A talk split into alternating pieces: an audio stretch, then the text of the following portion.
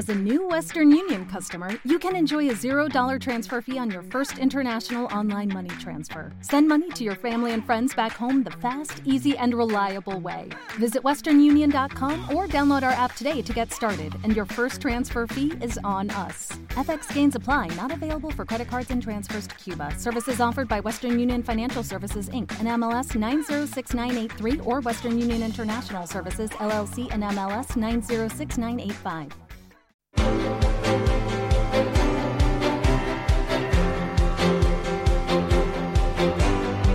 El Foro de la Inversión.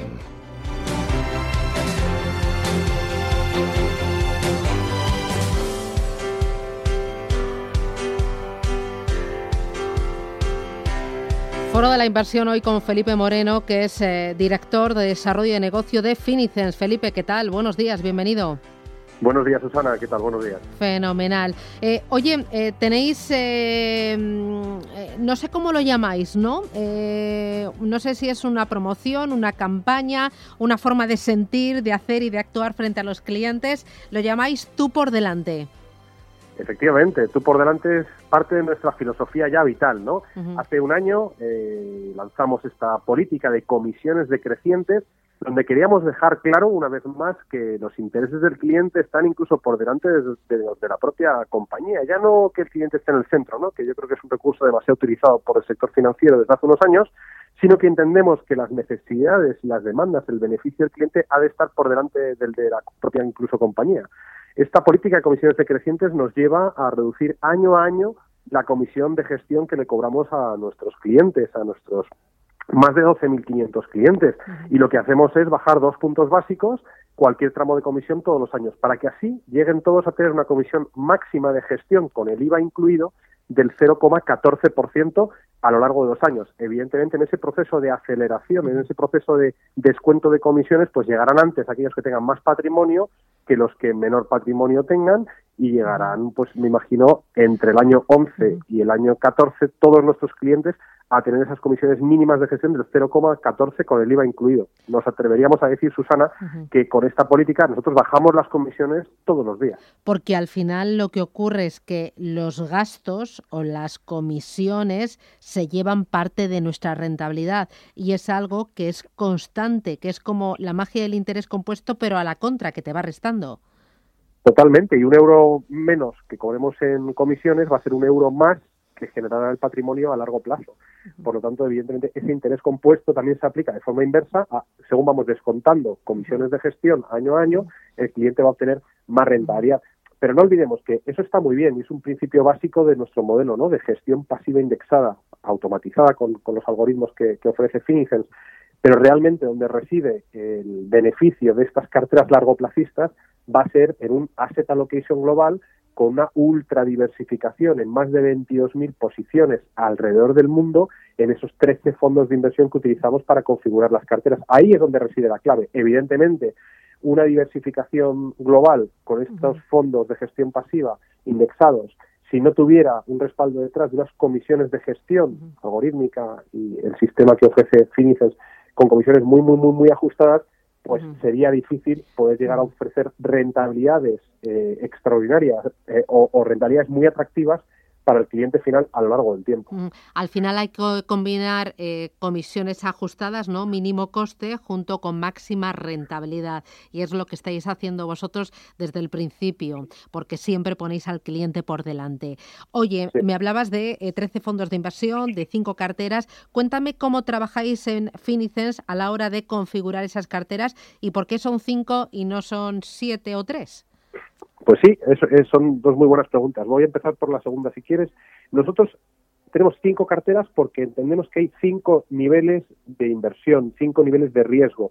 Es decir, no todos los clientes son iguales. Nosotros vamos a perfilar en cumplimiento de la normativa MIFID II qué adversidad al riesgo tiene el cliente y le vamos a proponer una cartera modelo adecuada a su perfil. La 1 será la más conservadora con un 84% de exposición a la renta fija y la cartera 5 será la más atrevida que tendrá una exposición a la renta fija del 18,99%. El resto, pues irá a la renta variable. La más conservadora tendrá una exposición del 13,75% del patrimonio de los clientes en cartera 1 en renta variable En el nivel intermedio, la cartera 3 tendrá un 44% en renta variable y la cartera 5, que sería la más atrevida, tendrá un 71% en renta variable. Todas estarán eh, aderezadas, por decirlo de alguna manera, con un porcentaje en rates inmobiliarios, entre el 1,25% las más conservadoras hasta el 9% la cartera más atrevida, que sería la cartera 5.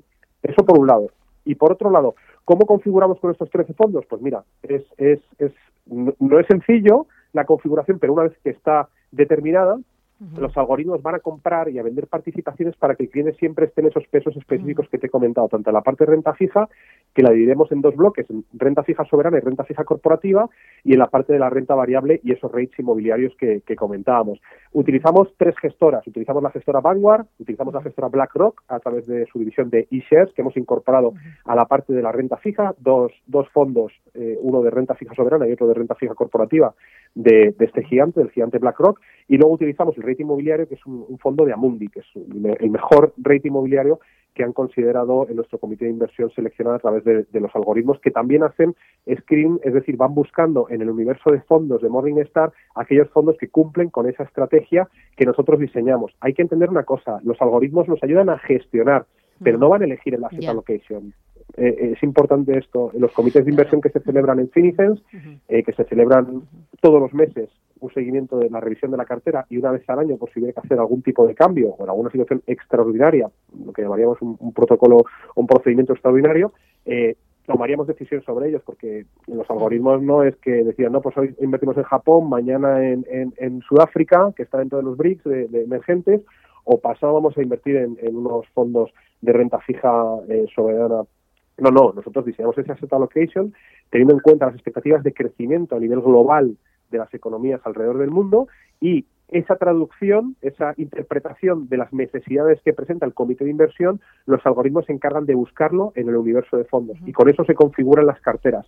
Hemos aumentado esa diversificación de 8 fondos a 13 porque hemos querido sofisticar aún más para proteger al partícipe en la parte de la renta fija. Pensamos que entramos en, unos años donde la renta fija soberana y corporativa van a tomar una especial relevancia, más allá de que los tipos de interés en algunas zonas euro estén bajos, etcétera. Creemos que esa parte de renta fija va a proteger las carteras y aumentar esa diversificación y hasta la fecha pues nos ha funcionado y, excelentemente bien. Oye, eh, háblame de nos ha funcionado, háblame de rentabilidades, eh, de la cartera más, eh, háblame de la más prudente y de la más arriesgada para ver la composición y la rentabilidad. Vale, muy bien. Mira, te voy a decir, como nuestra visión es muy largo plazo, te voy, a, te voy a dar dos datos para que tengamos una foto. Una de cómo cerraron el año pasado y otra cómo van desde principios de año en este año. La cartera 1, que es la más conservadora, esta que hablamos con un 84% en renta fija, el año pasado cerró en un 3,30% en positivo, que con la que estuvo cayendo y con la volatilidad del mercado, y con un 84% en renta fija, pues creemos que se comportó excelentemente bien. En lo que va de año, la tenemos en negativo, en un menos 0,7%, ¿vale? Y con el movimiento de los últimos 10 días, ha bajado un poquito por la cotización de algunos bonos y esa cartera la cartera 2 ya estaría en positivo, estaría un 0,82% en positivo desde principios de año.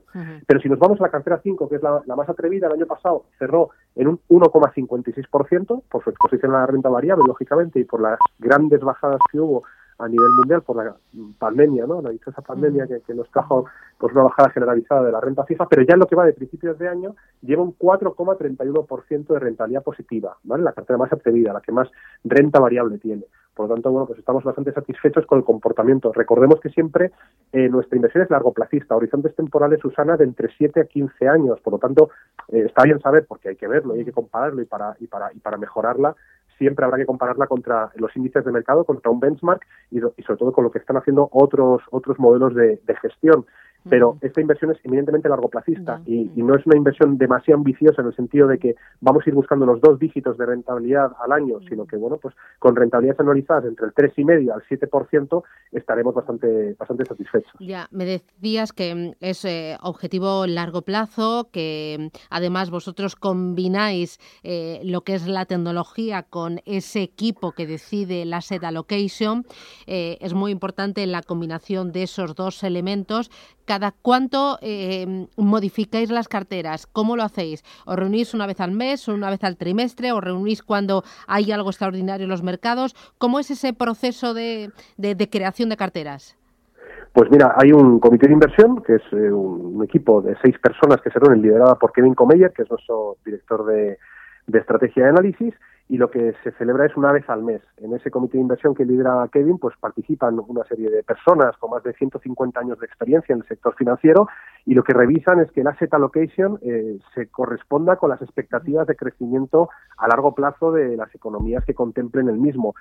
A partir de ahí, si hubiera que hacer algún cambio, alguna modificación, como acabamos de hacer ahora mismo, la incorporación de cinco fondos de inversión para aumentar esa diversificación de ocho fondos a trece fondos la parte de la renta fija, tanto soberana como corporativa, pues se plantea eh, y si se consigue el consenso por parte de todo el comité de inversión, se realizará el cambio. En el caso de que eh, suceda una situación excepcional o extraordinaria, o mañana tengamos, no sé, el nuevo Fukushima en Japón y nosotros tenemos un fondo de renta variable en Japón, o pensemos que, bueno, pues que no va a crecer Europa en los próximos 20 años y que será absurdo estar dentro de Europa, o no, pues, eh, decisiones tan, tan, tan nucleares, digamos, dentro de lo que es ese asset allocation, pues se tomarían de manera absolutamente extraordinaria. Pero recordemos que es un asset allocation que está bastante bien balanceado y además esos algoritmos de gestión lo que van a conseguir es que si en algún momento dado el mercado pega caderazos porque se dispara la volatilidad, como vimos el año pasado por, por estas fechas, lo que va a hacer es equilibrar y rebalancear la cartera para que no se nos eh, ponga un cliente con cartera 5 eh, con un peso en la renta variable pues que no sea del 70%, que de repente por circunstancias del mercado tenga un 80% de su patrimonio en renta variable o un 90%, ¿no? que podemos llegarlo a ver en momentos de grandes subidas de los índices. Por lo tanto, cuando hay un más menos 20%, un más menos 20% en alguno de los fondos, de los 13 fondos que configuran la cartera, automáticamente los algoritmos van a vender participaciones y van a recomprar otras para que la cartera quede correctamente balanceada. Y además, una vez, una vez al año, como mínimo, todas las carteras se van a ver rebalanceadas independientemente de que haya habido este más menos 20%, porque nosotros recordemos que en ese afán de optimizar hasta, hasta los últimos céntimos, dejamos un 1% de liquidez en la cartera para el cobro de las comisiones, porque esto es algo, algo bastante difícil de hacer cuando tienes 12.500 clientes o cuando tienes una expectativa de crecimiento, pues para cerrar este año con más de 20.000 y seguir creciendo, ¿no? Eh, dejamos un 1% de liquidez en las carteras para que el cobro de las comisiones no tenga que deshacer posiciones, porque nos hemos dado cuenta de que eso penaliza a largo plazo la rentabilidad del inversor, ¿no? Cuando toca cobrar comisiones, ahora deshacemos posiciones. Si no es el mejor momento o el buen momento, pues para eso nosotros estamos fuera de ese riesgo, dejando un 1% en, en liquidez. Muy bien, pues Felipe Moreno desde Finicens, muchísimas gracias, enhorabuena por los resultados y enhorabuena también por esas bajitas, bajitas comisiones. Gracias, a seguir trabajando, un abrazo. Gracias, igualmente. Adiós, chao, chao. Adiós, adiós.